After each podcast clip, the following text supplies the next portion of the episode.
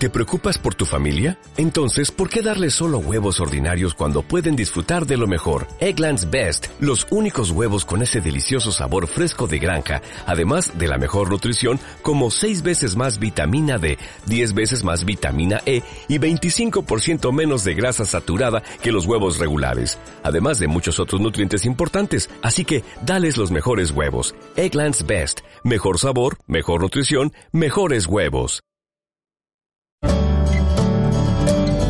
Diana Calderón, en hora 20 de Caracol Radio. Este lunes en hora 20, el análisis en la recta final de las elecciones regionales de 2023. Vamos a debatir sobre este panorama político, las alianzas, los apoyos que buscan los candidatos a última hora, las encuestas y los factores que determinarán esta elección. Analizaremos el papel que cumplirá el partido de gobierno, los cierres de campaña y por último el panorama de orden público. Una mirada, por último, las declaraciones de Danilo Rueda sobre Iván Márquez y el avance del proceso con el Estado Mayor. Gracias por estar con nosotros, Luz María Sierra, periodista, directora del Colombiano. Buenas noches. Buenas noches, Diana. Un saludo muy especial a usted, a los que nos acompañan en este panel y a todos los que nos están escuchando. Yo, Marcos Torres, abogado experto en asuntos corporativos superintendente delegado de la libre competencia. Gracias por estar con nosotros. Diana, muy buenas noches. Un saludo muy especial y respetuoso, por supuesto, para usted, para todas las personas que nos acompañan en el panel de esta noche y para su multitudinaria y respetada audiencia de Hora 20. David Racero, representante de la Cámara por el Pacto Histórico. Muy buenas noches.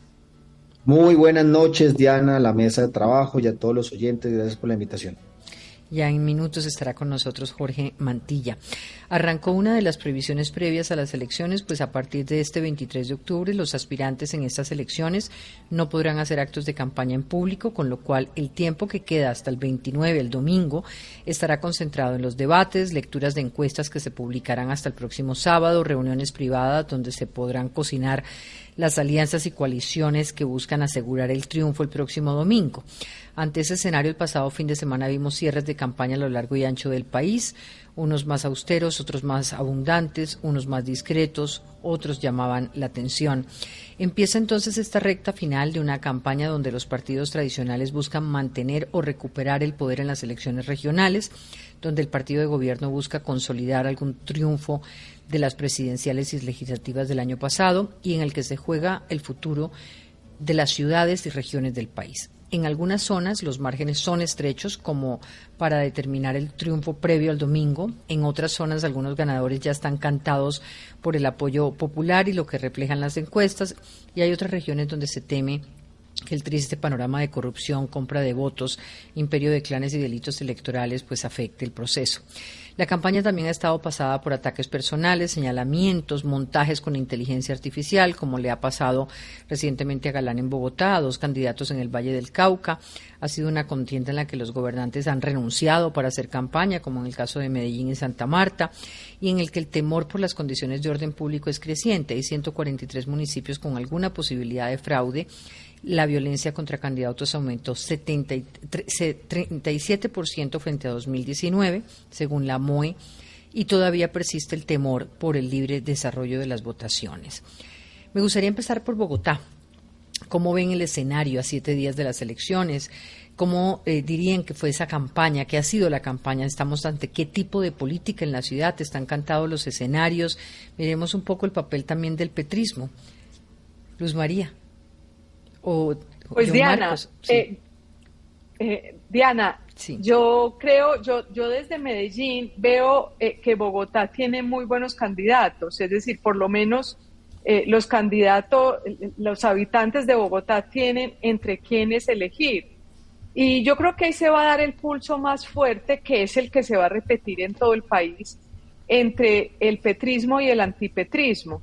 me parece, y Bogotá que es una plaza particularmente petrista, ha sido, por lo menos de izquierda, durante eh, muchas de las últimas elecciones, pues yo creo que va a ser una prueba de fuego y me parece por las encuestas que, la puede perder, que puede perder e, esa plaza e, el petrismo, porque la segunda vuelta, e, es decir, en primera vuelta eh, la habría perdido y en la segunda vuelta yo creo que eh, aún más la va a perder de acuerdo con, con todas las encuestas que están haciendo. Ahí lo que pasa es que lo que usted decía, no sabe uno cómo juegan estas nuevas herramientas de manipulación política que están entrando a jugar en, en el mundo, eh, porque realmente los pobres, eh, digo yo pobres, incluyéndome ciudadanos, estamos un poquito a la deriva porque para tener, nos llega mucha información, mucha información puede ser manipulada o falsa y pueden eh, hacernos creer cosas que no, que no son. Y el problema es que eso ocurre no a la vista de todos, sino a través de las redes sociales que eh, hacen un micro targeting, como una microfocalización de, de ciertos eh, sectores y uno no sabe qué tipo de información les está llegando. Eh, con una gran estrategia de, publicidad de conocimiento de redes sociales y de psicología política, cualquier candidato sin escrúpulos puede transformar el pensamiento y, la idea de, por quién votar. Ya lo decía usted que ya en Bogotá han salido eh, videos, es que hoy con la inteligencia artificial se puede hacer de todo pueden poner a, decir cualquier cosa. Ahora, la oigo usted plantear el escenario petrismo-antipetrismo. ¿No cree usted que incluso eh, haya algún tipo de riesgo para el petrismo y pase a segunda vuelta otro candidato o la ve cantada? Pues yo creo que, que las encuestas dan lugar a esa inquietud que usted está planteando. Yo creo que, que las encuestas dan pie para eso, pero a mí me parece un poco difícil por, precisamente por lo que le estoy diciendo, porque creo que, eh, de hecho, Gustavo Bolívar es tal vez de los que mejor maneja todas estas estrategias de redes sociales, algunas santas, algunas no santas, y creo que él eh, con esa capacidad, y yo supongo cuando Gustavo Petro eh, se alejó, yo no sé en qué medida el gobierno del presidente Gustavo Petro pueda estar también ayudando, pues lo está ayudando mucho, pues tanto así que salió a hacer campaña, entre comillas, en Bogotá. Pero no sé si esa, esos días que estuvo perdido recientemente, no sé si, si, si lo están utilizando también para eh, trabajarle a otras estrategias. Pues ayer mismo, eh, quiero recordar ya para darle paso a los demás panelistas, ayer mismo en el programa Los Informantes la nena Razola entrevistó a un testigo electoral que dijo que les habían pagado en Boyacá de a, de a 60 mil pesos a, 80, a 85 mil testigos electorales y que todo eso, las instrucciones las dio Javier Vendrell, que es un catalán asesor del presidente Gustavo Petro. Entonces no sabe uno si, pues, si algunas de estas tácticas que, que han utilizado, sumadas a todas las que ya se han ido conociendo, pues de pronto, yo, yo, yo en estas elecciones en realidad dudo de, de las encuestas en la medida en que uno no puede, no puede saber que las encuestas, eh, eh, el, el, día de elecciones no miden necesariamente lo que las encuestas miden, porque en el día de elecciones entran a jugar muchas otras cosas, muchas de ellas no muy pronunciables acá, pero juegan eh, cosas muy mm. complicadas. John Marcos Torres. Pues Diana, es una campaña en Bogotá muy interesante porque por primera vez vamos a estrenar la reforma legislativa, el acto legislativo que reformó la Constitución Nacional, el artículo 323 de la misma, en torno a la posibilidad de que si los candidatos a la alcaldía, alguno de ellos, no obtiene el 40% más de los votos válidos con una diferencia de 10 puntos sobre el segundo, pues habrá que eh, volver a las urnas tres semanas después y es así como estrenaremos en estas elecciones la segunda vuelta, un fenómeno muy, muy interesante. El censo electoral de Bogotá, Diana Oyentes, más o menos 6 millones de electores habilitados en la campaña presidencial, eh, que son unas elecciones, por supuesto, muy distintas. Votó casi el 75% del censo electoral en Bogotá. Aquí el pacto histórico en cabeza del presidente Petro y Francia Márquez tuvieron más de 2 millones 200 mil votos pero para las elecciones territoriales o para elegir alcalde de Bogotá, por lo general el censo electoral se mueve sobre el 50% de los, sufragantes habilitados. Y es así como Claudia López llegó a ser alcaldesa de Bogotá con más de un millón cien mil votos. Ahí está la pregunta. alcanzará, y ese millón cien mil votos se traduce, Diana, en que Claudia López fue electa alcaldesa de Bogotá con el 35% de los votos válidos. Peñalosa, en ese momento Galán, en esa campaña con Claudia López, tuvo el 32% de los votos válidos. Y recuerdo que el presidente Petro, en su momento alcalde, fue elegido con 729 mil votos y el, y el alcalde Peñalosa, en su momento, con 906 mil votos. Siempre entre el 30 o menos del 30% del censo electoral. Con lo cual no alcanzarían ese 40 eh, Correcto. Ese 40% que se esperaría para ganar en segunda vuelta porque no funciona como la presidencial y además sacándole 10 puntos al, al, al, candidato. Correcto, Diana, y ahí está la pregunta. Vamos a estrenar esa, esa reforma constitucional eh, que implica una nueva forma de elegir el alcalde de Bogotá y la pregunta es, teniendo buenos candidatos, como decía eh, Luz María, eh, ¿les alcanza en todo caso para superar, para llegar a ese 40% en la primera vuelta? Para sacarle 10 puntos de diferencia con la polarización que hoy vemos en Bogotá al, segundo. y ganar las elecciones y hacerse a la alcaldía de Bogotá en primera vuelta. Yo siento que en ese, ahí está el reto y el escenario, por supuesto, es complejo y habrá que ver qué otras dinámicas, qué otras alianzas se pueden dar, porque piense usted, si a Galán no le alcanza en primera vuelta, eh, y va con Bolívar a la segunda vuelta.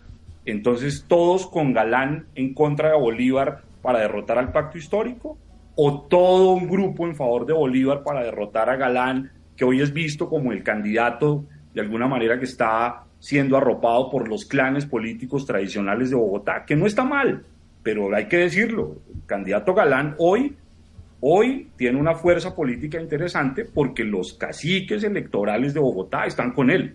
O sea, la política tradicional de Bogotá está con el doctor Galán.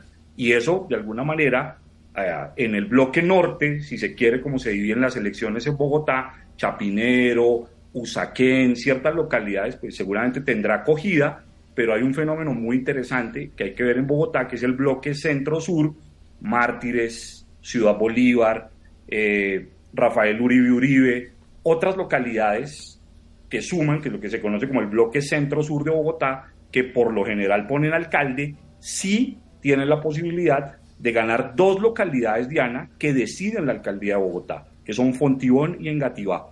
Recordará usted, y aquí me pongo un ejemplo muy respetuoso, el doctor Rafael Pardo ganó en 11 localidades, pero no ganó en Fontibón ni en Engativá. En esas dos localidades ganó el candidato Enrique Peñalosa entonces y fue alcalde de Bogotá. Cuando el doctor Peñalosa no ganó en Engativá y no ganó en Fontibón, no pudo ser alcalde de Bogotá. Quien quiera ganar en Bogotá tiene que ganar en Fontibón y en Engativá decididamente, además de lo que le digo, o el bloque norte, ciertas localidades, o el bloque centro-sur. Así que una campaña bien interesante, especialmente por lo que viene en segunda, en segunda vuelta. Y esa segunda vuelta, Diana, sería tres semanas después, el 19 de noviembre, en el evento en que eh, que no se logre ese 40, exactamente. No se logre el 40% o los 10 puntos de diferencia entre el candidato que, que ocupe el primer lugar con respecto al segundo. David Racero, congresista. Bueno, no, dos, dos, dos puntos ahí para anotar. El primero, quiero plantear ya una tesis de entrada, no solamente para Bogotá, sino para lo que va a ser toda la jornada electoral del 29. Yo difiero de las posturas, pues de, las, de los comentarios que afirman que el 29 de octubre estas elecciones regionales se deben entender como un plebiscito ante el presidente Gustavo Petro, como una forma, eh, una votación que está mediada a favor y en contra o y en contra de Petro. Y difiero de esa postura porque históricamente, eh, en los últimos 20, 30 años, las elecciones regionales tienen un comportamiento completamente diferente al nacional. Y eso hay que precisarlo. Y coloco un ejemplo. Y ese ejemplo sobre todo va, va, va para eh, debatir justamente esas posturas que ven con ansias una, una derrota de Petro en el 29 de octubre. Y no va a ocurrir, sea cual sea la votación, por lo siguiente. Álvaro Uribe Vélez, presidente de 2002, en el 2003 la popularidad que tenía eh, algunas encuestas la, lo ponía por encima del 70%, 75%, un año después, digamos, en la misma situación en la que se encuentra ahorita el presidente Gustavo Petro, no solamente perdió el referendo que convocó al país entero, sino también las elecciones regionales de ese entonces del 2003 no le fue muy bien. Ni siquiera en su tierra. Perdió en Antioquia, si mal no recuerdo, yo creo que aquí la doctora Luz nos podrá corregir, con Aníbal Gaviria, y la alcaldía de Medellín fue ganada por Sergio Fajardo, que no era de las tondas propiamente del uribismo. Eh, teniendo Álvaro Uribe Vélez más del 70% de la popularidad. En una correlación directa, si tú lo colocas en las elecciones regionales como una votación que está determinada por el apoyo o el rechazo al gobernante, el presidente nacional de turno, pues no aplicaría. Eh, y tampoco ganó Álvaro Uribe Vélez en Bogotá ni en otras ciudades principales. Entonces yo creo que hay que, y no solamente fue Álvaro Uribe Vélez, uno puede verlo también en Santos, hasta en el propio Iván Duque. ¿Por qué? Porque el comportamiento de las elecciones regionales es completamente diferente a la elección nacional. En la elección nacional eh, hay un voto más libre, podemos decirlo, un voto más de opinión, por supuesto, unos debates completamente diferentes. Obvio, si tú obviamente lo metes en una sopa, por supuesto algunos temas se tienen que tocar. Y por supuesto hay, una, hay un espejo, un efecto espejo, pero no es lo más determinante. Las elecciones regionales tú vas a encontrar un voto más amarrado. Tú, ves eh, unos candidatos que son los ediles, por ejemplo aquí en Bogotá, que es por localidad, unos candidatos al consejo que han construido durante cuatro años unas plataformas electorales concretas, muchas veces ayudados por el gobernante de turno, eh, tienes justamente unas discusiones a nivel regional, tienes unos liderazgos regionales que se pueden imponer de manera diferente que una candidatura nacional. Entonces yo creo que, que, nos enmarquemos en eso. Ah, que en el marco de la discusión y el debate afloran eh, los discursos en torno a si es petrista o no es petrista, por supuesto. Pero creo que la mediación electoral es otra y por eso traigo el ejemplo histórico. Y segundo, el tema del escenario de la segunda vuelta es muy, muy interesante porque... Diana, eh, perdóname una interpelación al doctor, con todo respeto. espérame, doctor yo, espera, termino. Doctora, espera, termino la segunda idea. Sí. Ah, doctor Racero, pero, pero oiga, para, para, para precisarle a los oyentes, para, para, no, se puede, no, no, es comparable, doctor Racero, con todo respeto, jurídicamente no es comparable, ni políticamente, una elección eh, como la que seguramente usted cita del, del presidente Uribe en su momento convocando un referendo a unas elecciones regionales. Son procesos electorales distintos, empezando por lo que significa un referendo, empezando por lo que significa las mayorías que se requieren para, una, para un referendo derogatorio o un referendo aprobatorio, que, eso tiene una complejidad en la convocatoria y en las mayorías que necesitan para que las reformas por vía constitucionales, por vía de referendo, resulten aprobadas. Entonces eso es, es, yo creo que no son comparables y coincido sí con usted en que las elecciones, por supuesto, presidenciales de carácter nacional tienen una dinámica muy distinta a las elecciones regionales. Pero no, no confundamos. la, sí, la segunda idea, doctor Racero. No problema, yo te, puedo, aceptar justamente el contraargumento válido, completamente válido, porque es diferente. Doctor Racero, su, segunda, su segundo planteamiento. Era para hacer alusión que no necesariamente la figura del presidente determina elecciones. Y segundo, que, eh, a ver, cuando hay un escenario segunda vuelta, se presta para esta doble condición la gente vota en primera vuelta por el que quiere, por el que desea. Y en la segunda vuelta puede atender a buscar un voto ahí sí más en contra de o por el menos malo o entran a jugar otros factores más allá simplemente de el gusto propiamente por ese candidato. También se le baraja. O sea, tampoco creo que haya una tendencia automática entre la posible relación que puede establecerse entre los dos primeros que ganen en la primera vuelta eh, que quede primero y de segundo, y que esa misma, eh, eh, esa, esa misma fotografía pueda verse de una u otra manera reflejada para la segunda vuelta. Insisto, hay otros factores, y en el caso de Bogotá, Diana, Bogotá se caracteriza justamente por eso la votación de Bogotá, sin, sin decir que el 100% es una votación libre, en Bogotá lastimosamente también hay compra de votos, también hay maquinarias, también hay presión por parte de contratistas, también hay presión por parte de concejales, ya lo estamos viendo una denuncia que se le hizo a un concejal del Partido Verde, eh, Sastoque, entre otras, sí hay una votación mucho más libre, una votación de, eh, de una ciudadanía que puede expresarse eh, en función de un rechazo. Les agradezco intervenciones un poco más cortas para poder lograr el debate entre todos. No, es que me habían interrumpido, pero ya, por eso era, muy corta la segunda idea. Jairo Libreros, bienvenido al debate, profesor del externado, experto en seguridad y en todo este análisis. Jairo, estábamos eh, iniciando con Bogotá para ver un poco cómo se aproxima usted ese escenario de la capital a siete días de las elecciones. Diana, buenas noches. Un saludo especial a mis compañeros de mesa y a todos los oyentes de Hora 20. Diana, yo creo que hay dos elementos que son importantes en Bogotá. No alcancé a escuchar todo el debate previo, pero me gustaría ubicarme en lo siguiente. Bogotá tiene unas características particulares y aquí hay un voto de opinión, pero también un voto rebelde. Si uno mira eh, la serie histórica de lo que ha ocurrido durante los últimos años en las votaciones en Bogotá, tenemos unos mandatarios locales que difieren mucho de lo que es el mandatario nacional, por lo menos en términos ideológicos. En Bogotá se juegan muchas cosas. Yo escucho al representante Racero y le puedo dar la razón en algunas cosas. Sin duda, aquí en Bogotá también juega la clientela, eh, hay cierto tipo de prácticas eh, que uno esperaría que en la ciudad capital no se dieran, pero están presentes, pero que sean determinantes al momento de elegir el alcalde yo creo que la distancia es muy grande. Existe un voto de opinión que tiene la capacidad no solamente de informarse de una manera de vida de cuáles son los asuntos de política pública que demandan un trabajo especial. Y en segundo lugar, hay otro tema que creo que también juega de una manera muy importante, la capacidad y el contenido de las ideas de política pública.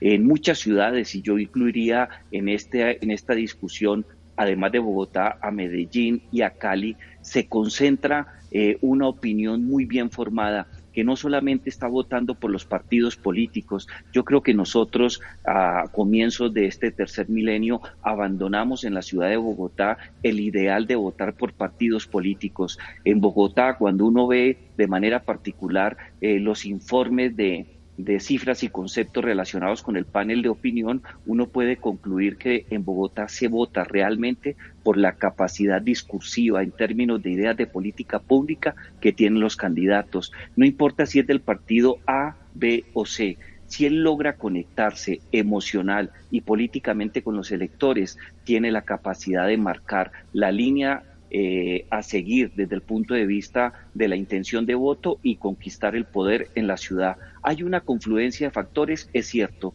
pero ese voto de opinión formado más ese voto que logra establecer una distancia muy grande entre la titularidad en términos ideológicos del gobierno nacional se siente solamente en Bogotá.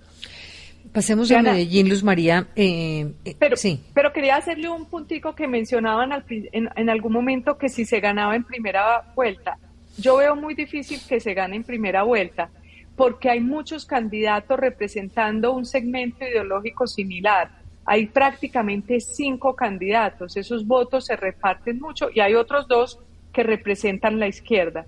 Entonces, a pesar de lo bien que le pueda estar yendo en las encuestas a Carlos Fernando Galán, se me hace muy difícil que los otros cuatro candidatos no le cojan los suficientes porcentajes de votos como para que gane en la primera vuelta.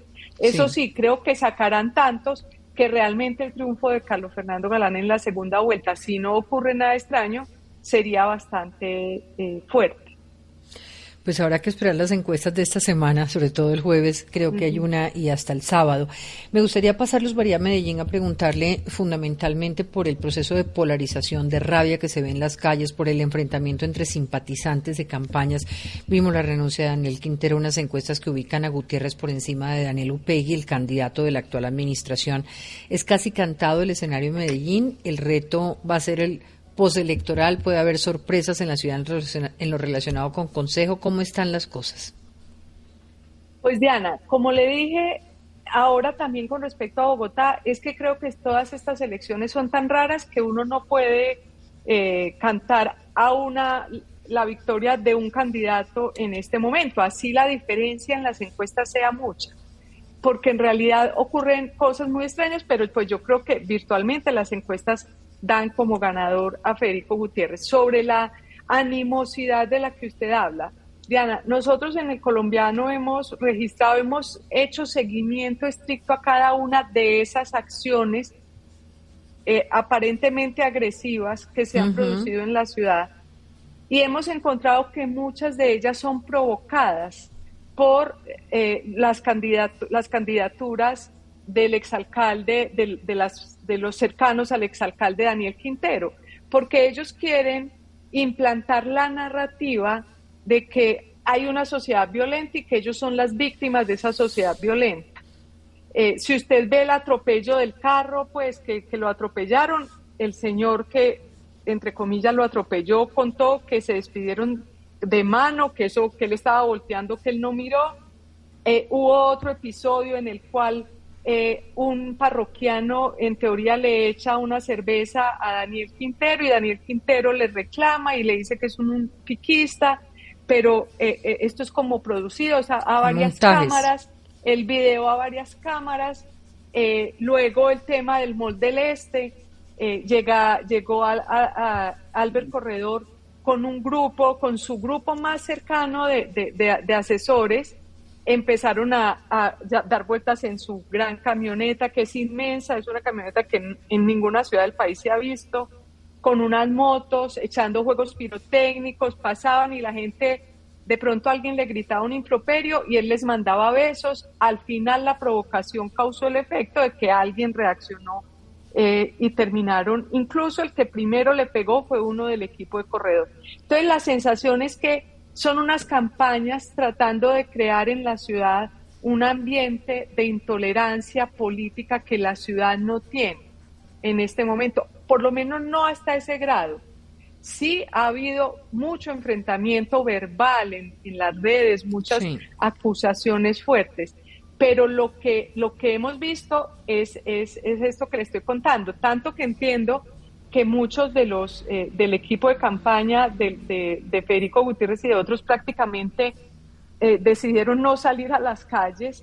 Eh, la ciudad está llena de vallas y de pendones de los candidatos de, de Daniel Quintero, mientras otros candidatos dicen que nunca les dieron permiso. es decir, hay un, hay un manejo eh, muy impresionante de la campaña, pero pues vamos a ver qué pasa. Las, las todos los días sacan encuestas diciendo que van ganando, que va ganando un peguio, que se en está el Caso, en el caso de gobernación hoy, Luz María, eh, es interesante porque Julián Bedoya se bajó para apoyar a Luis Pérez, que ya fue gobernador, y no se cocinó la alianza Rendón Suárez. Entonces, ¿cómo queda el tablero para elegir gobernador el domingo?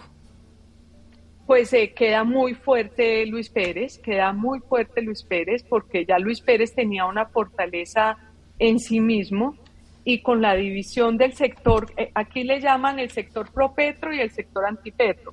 En teoría, y lo que se ha dicho y lo que dijeron quienes se unieron, era que, eh, pues, off the record, que había sido una instrucción desde el gobierno nacional a Julián Bedoya, porque es que Julián Bedoya hacía apenas ocho días había hecho un gran evento en Plaza Mayor, que es como el Corferias de acá, diciendo que se unía, que, que se unía a, a Corredor. Uno no gasta, llevó buses, llevó gente, Dios, sándwiches. Uno no hace eso cinco días antes de, decidir quita, que, eh, quitarse de la carrera electoral. Algo pasó, algo, alguna instrucción les dieron porque Julián Bedoya ha invertido mucho dinero. Recuerde usted que Julián Bedoya fue el que les dio las, los iPads eh, o las tabletas a, los a, cerca de 300 periodistas, que él dice que eran periodistas comunitarios.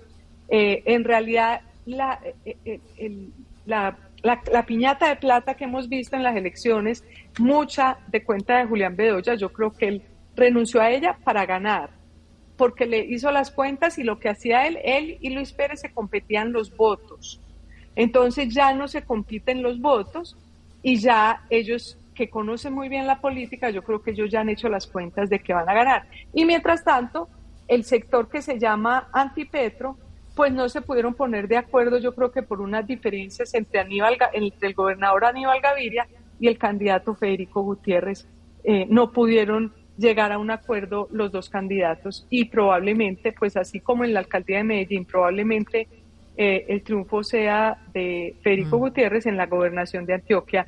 Hoy probablemente el triunfo sea de Luis Pérez. Voy con el bayuno del grupo. Cali, una ciudad preocupada por su futuro en términos de seguridad y económicos. Eder pasa en las últimas encuestas a Roberto Ortiz, el llamado Chontico, sobre todo después de que Diana Ortiz se bajara para apoyar a Eder. ¿Qué puede pasar en Cali con los escenarios tan apretados en las encuestas, Jairo? ¿Qué elementos pueden definir esta última semana? Diana, yo creo que hay dos elementos que van a ser decisivos al momento de escoger al, nuevo alcalde de Cali. De un lado hay una variable emocional muy importante. En las últimas semanas, especialmente considero yo en las últimas dos semanas, hay eh, una intención de voto que se ha marcado a favor del candidato Alejandro Eder. Pero la dinámica emocional es tan fuerte en Cali que yo creo que eh, esta repunte no le alcanza al candidato Alejandro Eder por dos motivos. El primero de ellos, porque Roberto Ortiz tiene un trabajo de base muy fuerte que no solamente desplegó durante los últimos cuatro años mientras que ocupó el cargo de concejal gracias al estatuto de la oposición, ya es la tercera vez que acude a las elecciones. Y en segundo lugar, el tema que está en el fondo de discusión es el asunto de seguridad.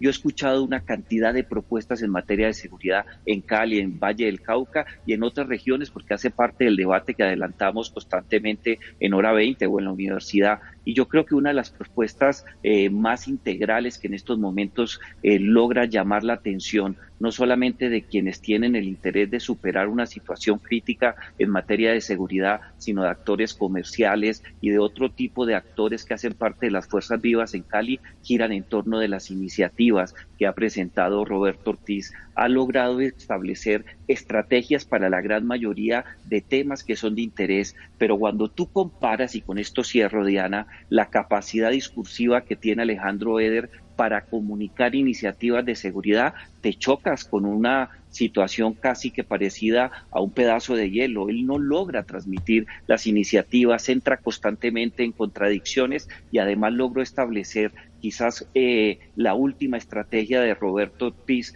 que ante eh, la cantidad de errores que comete Alejandro Eder, él ha logrado establecer que una alcaldía, una eventual alcaldía de Alejandro Eder no tendría la suficiente capacidad para solucionar los problemas. Aun cuando crece Eder, creo que no le alcanza, llegó esa tendencia muy tarde y muy seguramente, como nos ha ocurrido en otros debates, vamos a decir que le faltaron 8 o 15 días para llegar a ser alcalde. Muy seguramente creo que Roberto Ortiz se va a llevar la alcaldía de Cali por un margen muy pequeño, pero superior a 50 mil votos. Voy a hacer una pausa, pero al regresar para David y John Marcos, ¿cómo se imaginan que se va a configurar ese poder local en el mapa nacional? 30 de octubre vamos a tener un mapa distinto a hoy o similar, más parecido al del 2015, cuando hoy hay tantos que quieren repetir, cuando se está la expectativa del triunfo de la izquierda y del pacto del 2022, se trasladará a las regionales. ¿Cómo se imaginan que va a quedar pintado ese mapa? Eh, cuáles son esas apuestas en, en términos de gobernanzas regionales. Ya regresamos.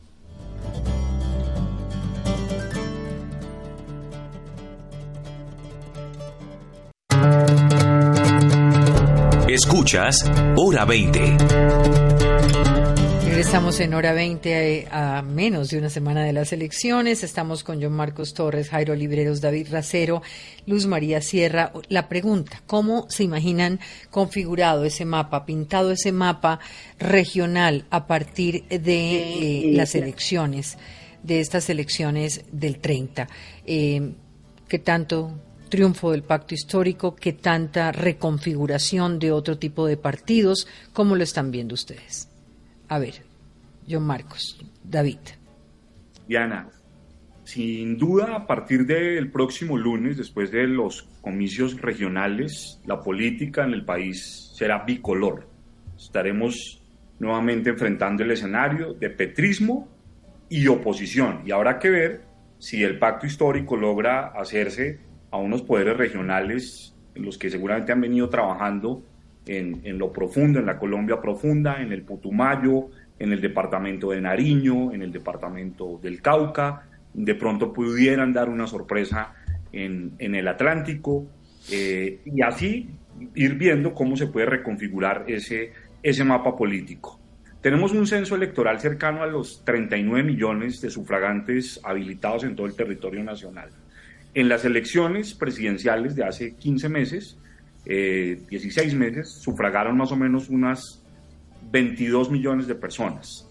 La abstención, Diana, usted recordará, estuvo, disminuyó más o menos un 4, poco más del 4%, porque eh, el, pacto histórico, el presidente Petro, y así lo, lo, estableció la registraduría, logró convencer a los eh, primivotantes, a las poblaciones más jóvenes del país, a que salieran a ejercer su derecho al voto y parece que ahí estuvo pues la gran diferencia.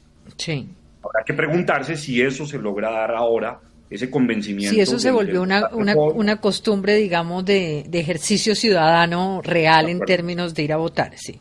De acuerdo. Y si se mantiene, aunque son elecciones por supuesto distintas, si se mantiene la tendencia a disminuir la, la abstención o si por el contrario, por las dinámicas de la política regional, de los caciques, de la clientela, del apoyo de contratistas, de esos poderes regionales y de esos controles del territorio, empezando por los grupos armados ilegales que también financian y apoyan candidatos en ciertas poblaciones del país, pues logran o no de alguna manera hacerse al control, al control político regional. Pero aquí, para concluir muy rápidamente mi intervención, Diana, la, el escenario que yo vislumbro es, independientemente de que sea pendular esta política y pudiera de alguna manera darse un voto de aprobación o un voto castigo frente a las políticas públicas del gobierno del presidente Petro, lo que sí está claro es que el presidente Petro no es un derrotado cuando pierde elecciones.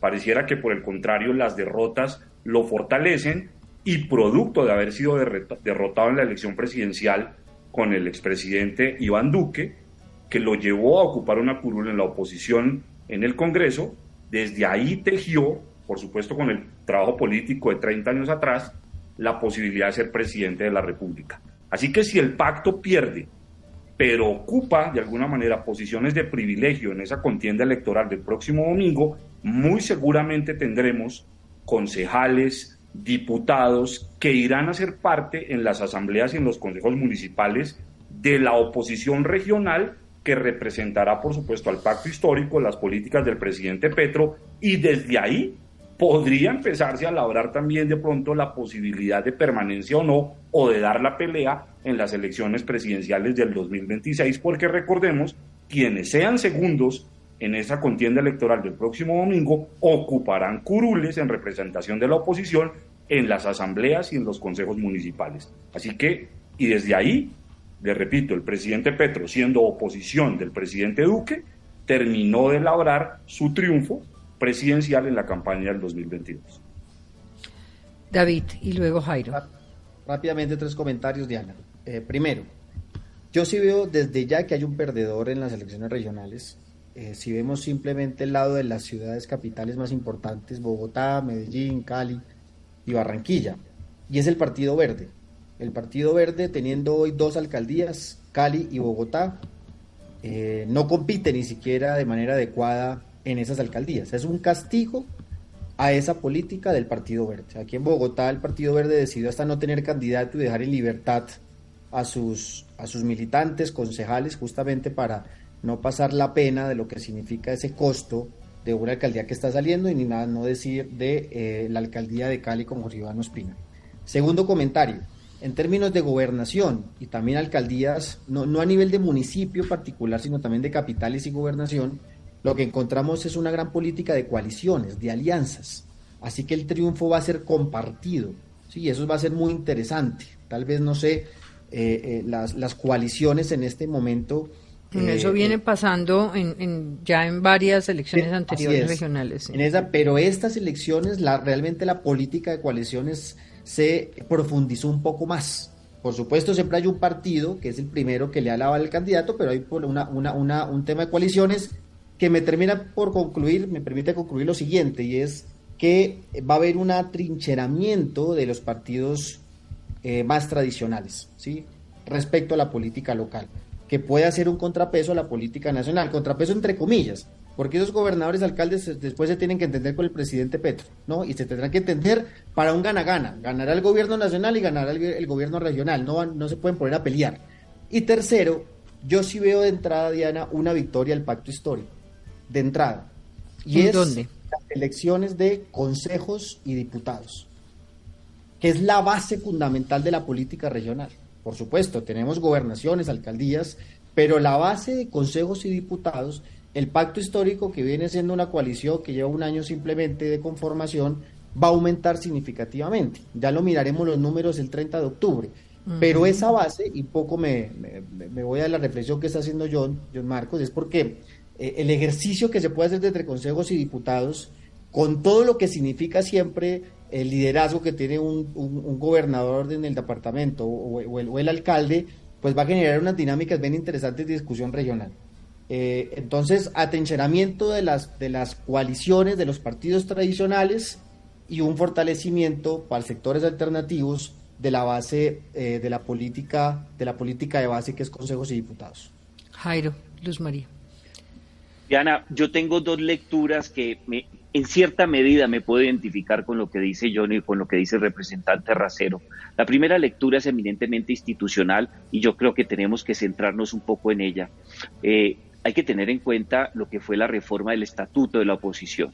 Si tú empiezas a analizar cuál ha sido el comportamiento de quienes obtuvieron una curula a nivel territorial gracias al estatuto de la oposición, vas a llegar a conclusiones que son muy interesantes. Se nota en las ciudades capitales o en muchas de ellas, pero de manera particular en las ciudades intermedias. Ciudades como Bogotá, Cali y Bucaramanga van a llegar al cargo de alcalde quienes ostentan la condición de concejales por el estatuto de la oposición. Pero cuando tú bajas un poco más la mirada y te ubicas en las principales ciudades de los departamentos, por ejemplo en el Valle del Cauca se va a sentir mucho, en norte de Santander, en Santander, en una porción, en una proporción superior al 75%, los nuevos alcaldes vienen de ejercer el cargo, el cargo de concejales vía el estatuto de la oposición. Lo que decía yo, Marcos, sí. Hmm.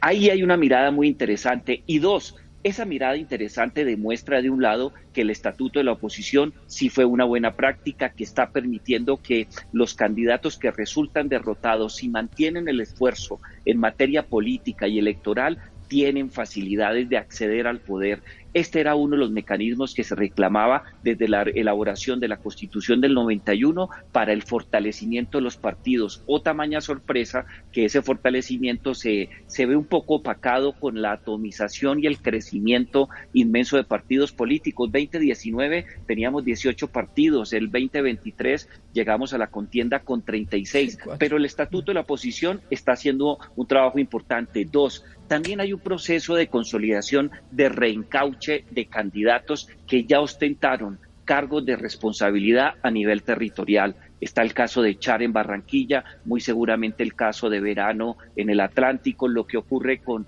Federico Gutiérrez en, en Medellín. Pero cuando tú miras el resto de candidatos a gobernaciones y alcaldías, no solamente capitales, también de ciudades intermedias, vas a encontrar que muy seguramente vamos a tener una porción superior al 33% de alcaldes repitentes y de gobernadores repitentes. Aquí yo creo que también tenemos una lectura institucional que nos deja algunas conclusiones. Los candidatos logran consolidarse no solamente por sus buenas iniciativas, por conectarse emocionalmente, sino que los candidatos que tienen cosas que mostrar por el ejercicio pasado tienen mayor capacidad de volver a repetir en los cargos. Eh, yo creo que esta visión institucional es muy importante y cierro con lo siguiente, también muy conectado con las afirmaciones del representante Racero y de John. Hay que tener en cuenta lo que ha sido la política eh, nacional en estos casos. Yo creo que quien va a terminar irónicamente muy fortalecido por la derrota ante la falta de éxito en las principales ciudades y en los principales departamentos del país es solamente Gustavo Petro. Va a ser gobierno a nivel nacional, pero va a ser oposición a nivel territorial. Y ese escenario le va a permitir a él consolidar no solamente su mensaje, su narrativa, sino de manera particular tener la capacidad de jugar en diferentes frentes, pensando en una sola cosa, quién va a ser su sucesor en el 2026, tener la capacidad de generar acciones de oposición a nivel territorial, teniendo el mando nacional. O sea, la elección lo convierte en un gran opositor. la elección lo convierte en un gran opositor, pero no lo afecta a nivel nacional, lo enriquece a nivel territorial precisamente por la falta de tener mandatarios que muy seguramente se hubieran desgastado frente a lo que puede ser el proceso electoral del 2026. Luz María Sierra.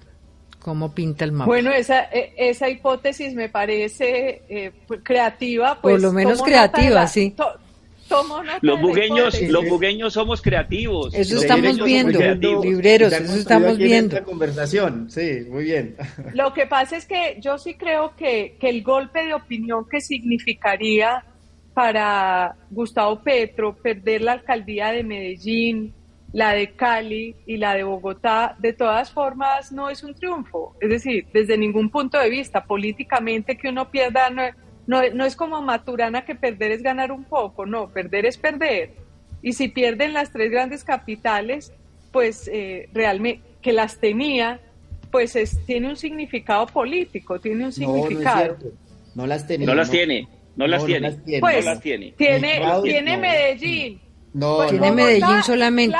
bueno, no. Pero Claudia, no, pero Claudia no es del petrismo.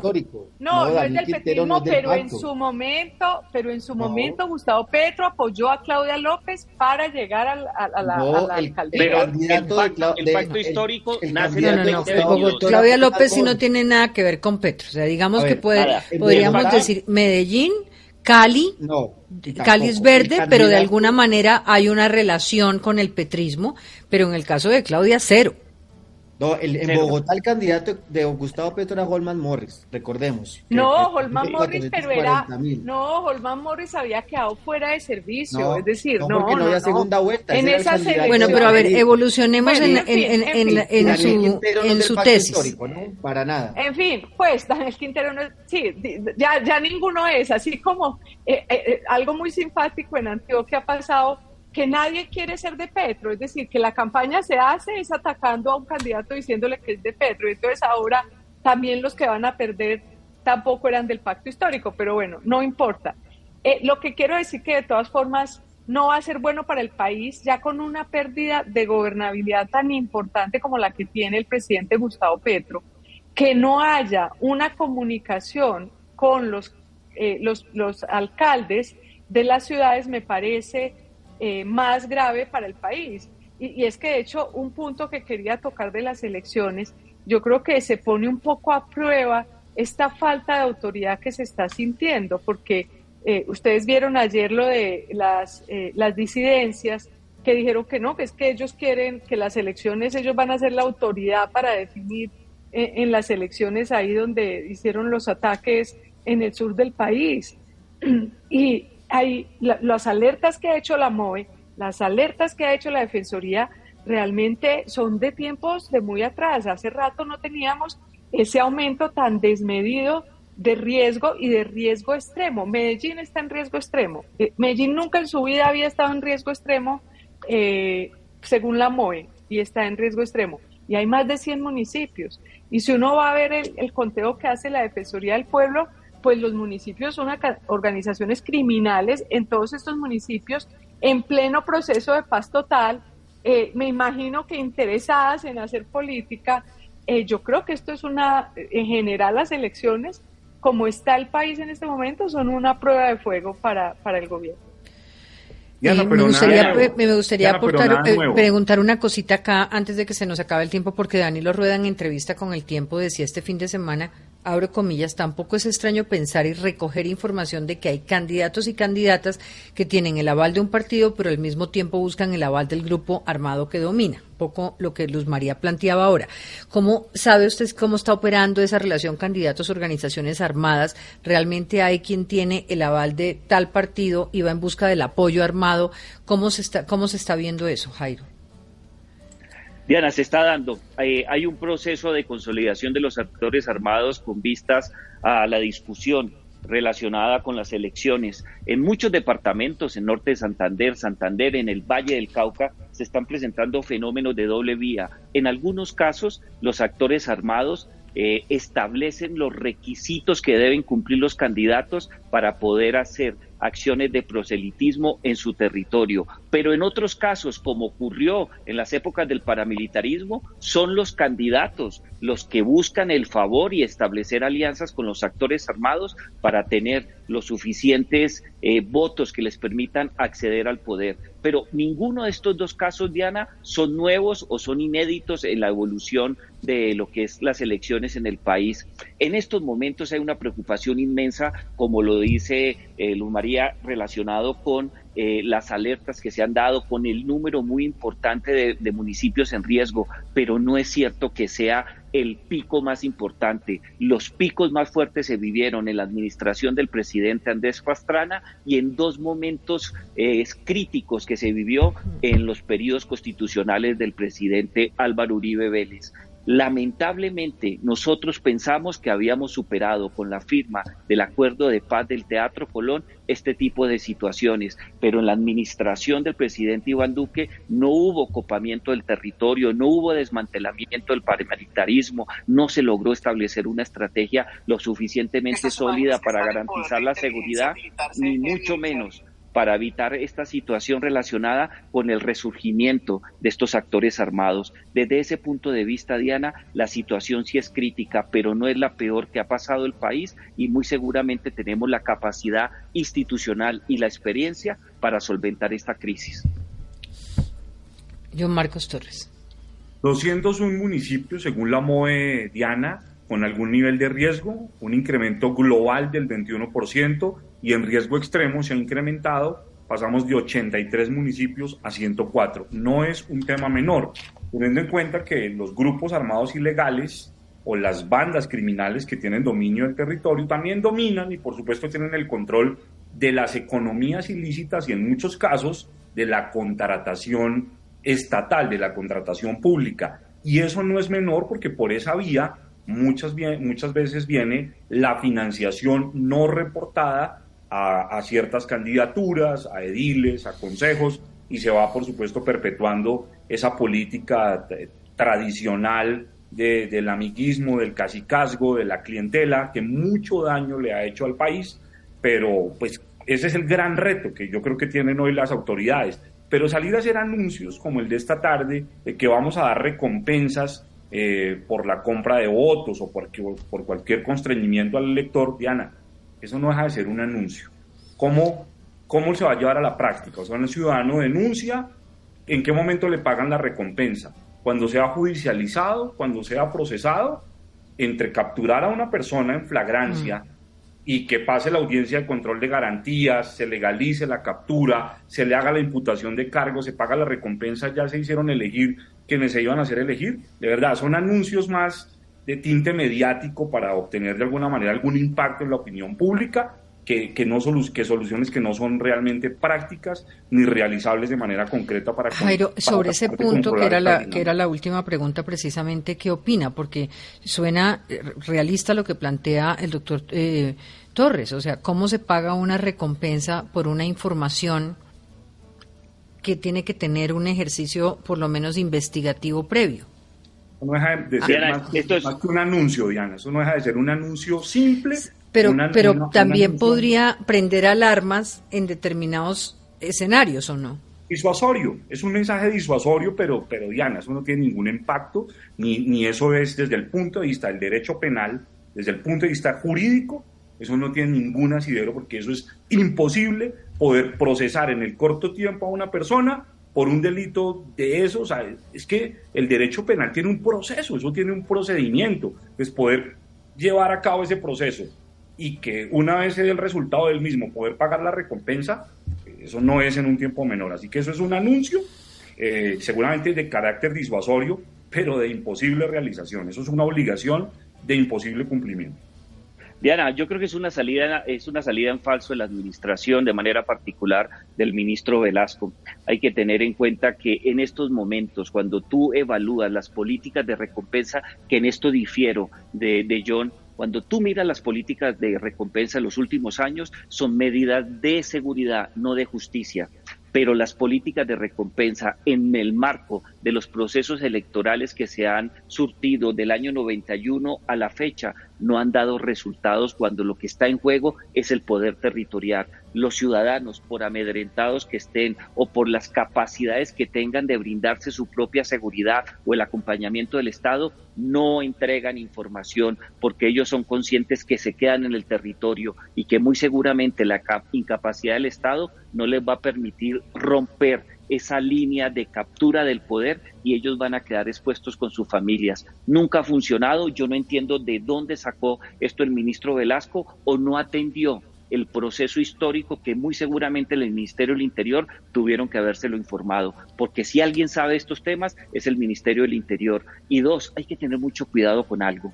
Yo creo que esa época, especialmente la administración de Álvaro Uribe, en donde las famosas escenas del pago de las recompensas con una gente con el rostro tapado y una cantidad de distorsiones no generaron confianza en la democracia. Por el contrario, hubo una fractura muy fuerte en materia de legitimidad y de manera particular de la capacidad que tenía el Estado para proteger a quienes entregaban información. Algunos de los procesos que se manejan en estos momentos en la JEP relacionados con el falsos positivos están vinculados directamente con el pago irregular. A los incentivos perversos, sí. Gracias, gracias a ustedes por estar en hora 20. Que tengan una feliz semana. Feliz noche. chao.